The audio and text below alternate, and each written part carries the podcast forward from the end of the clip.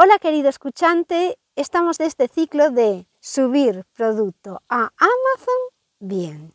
Hoy hablaremos, como os prometí el lunes pasado, de atributos de los productos de tu listing.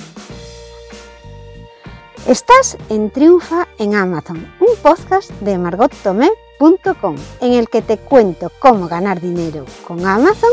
Los lunes trato temas sobre cómo vender como vendor central, los miércoles respondo a las consultas que me llegan desde margotome.com barra contactar y los viernes hablo sobre cómo ganar dinero con Amazon afiliados. No te pierdas ningún capítulo. Para ello, suscríbete al podcast Triunfa en Amazon y te saldrá un mensaje en tu aplicación de podcast cuando se publique un nuevo programa. O suscríbete a la newsletter en margotome.com en donde te informaré mensualmente de lo que ha pasado por la web en el último mes de manera resumida.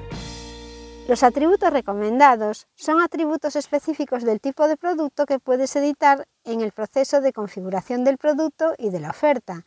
Los clientes podrán tomar decisiones de compra fundamentadas gracias a los valores que proporciones para estos atributos en la página de detalles del producto. Aunque estos atributos son opcionales y no va a dar ningún error a la hora que subes la plantilla, si no los rellenas cuando estás cubriendo la plantilla del producto no va a pasar nada, pero yo te recomiendo que los rellenes porque así garantizas una buena experiencia de compra a los clientes porque tu producto va a quedar mejor definido. Para acceder a los atributos relevantes y recomendados para productos específicos es importante que selecciones la plantilla de tipo de producto correcta. Identificación de los atributos recomendados para el tipo de producto. Si tienes cuenta de vendor o de seller, puedes encontrar una lista de los tipos de producto y sus atributos recomendados en tu cuenta. Los ves en artículos, añadir producto.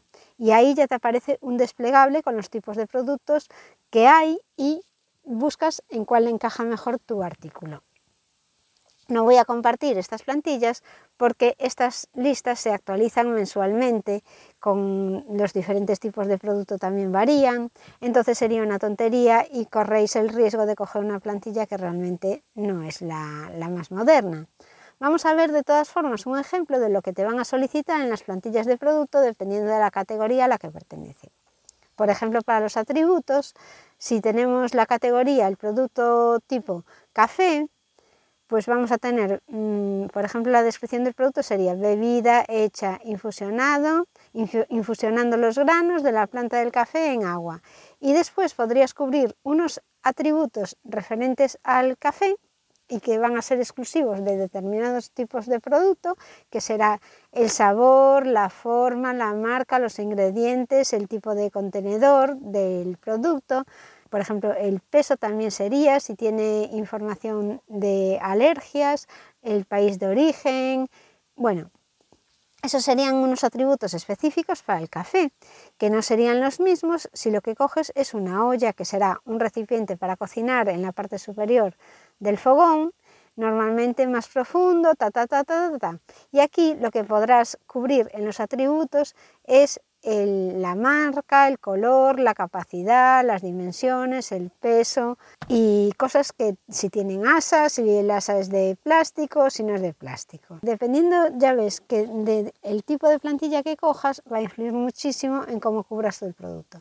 Amazon no te va a decir nada por coger la plantilla que no corresponde y por categorizar el producto donde no está bien. Lo que pasa que si tu producto no está bien definido, no está bien representado, al final las ventas se van a ver resentidas y no venderás tanto como, como podrías.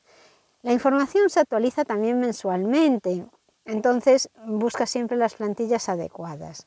Los atributos recomendados para mejorar la experiencia del cliente y ganar mayor visibilidad son muy importantes. Los clientes, gracias a ellos, van a poder filtrar los resultados en los resultados de búsqueda y entonces cogen, pues si por ejemplo quieren ver una olla de dimensiones, pues no sé, del diámetro de, de 25 milímetros. Entonces ahí le aparecerán esas ollas que tienen ese diámetro. Si tú no lo has puesto, pues no va a aparecer y te va a perjudicar porque no apareces en las búsquedas.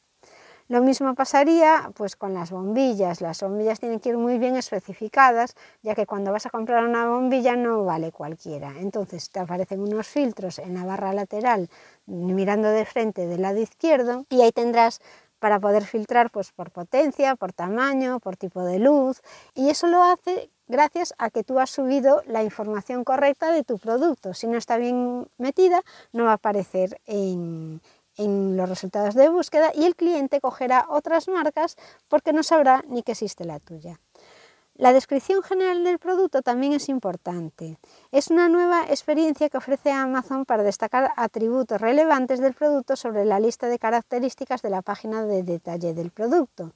Esta descripción ayuda a los clientes a centrarse en las características clave de los productos que necesitan para tomar decisiones de compra fundamentadas y rápidas. Este campo a cubrir en las plantillas está disponible actualmente en un número limitado de plantillas y de tipos de producto pero que esto en un futuro va a aparecer en todas. La reducción de las devoluciones de los clientes también se ven afectadas, ya que vas a tener menos devoluciones, ya que los clientes suelen devolver los productos debido a la falta de información esencial del producto en la página de detalles en el momento de la compra, como por ejemplo el tipo de compatibilidad con unos auriculares o cables, compras uno, te llegan, después no, no, son, no se adaptan a tu, a tu teléfono, por ejemplo, no funcionan y los tienes que devolver. Y eso al que perjudica es al, proveedor de, de Amazon que le ha vendido, por ejemplo, esos auriculares y que no ha remarcado bien en la página para qué aparatos servían. Entonces proporciona a los clientes información relevante en las páginas de detalle del producto para reducir el número total de devoluciones que se producen debido a la falta de detalle del producto. Hasta aquí el programa de hoy de Triunfa en Amazon y os recuerdo que podéis enviar vuestras consultas a margotome.com barra contactar. Hasta el próximo programa.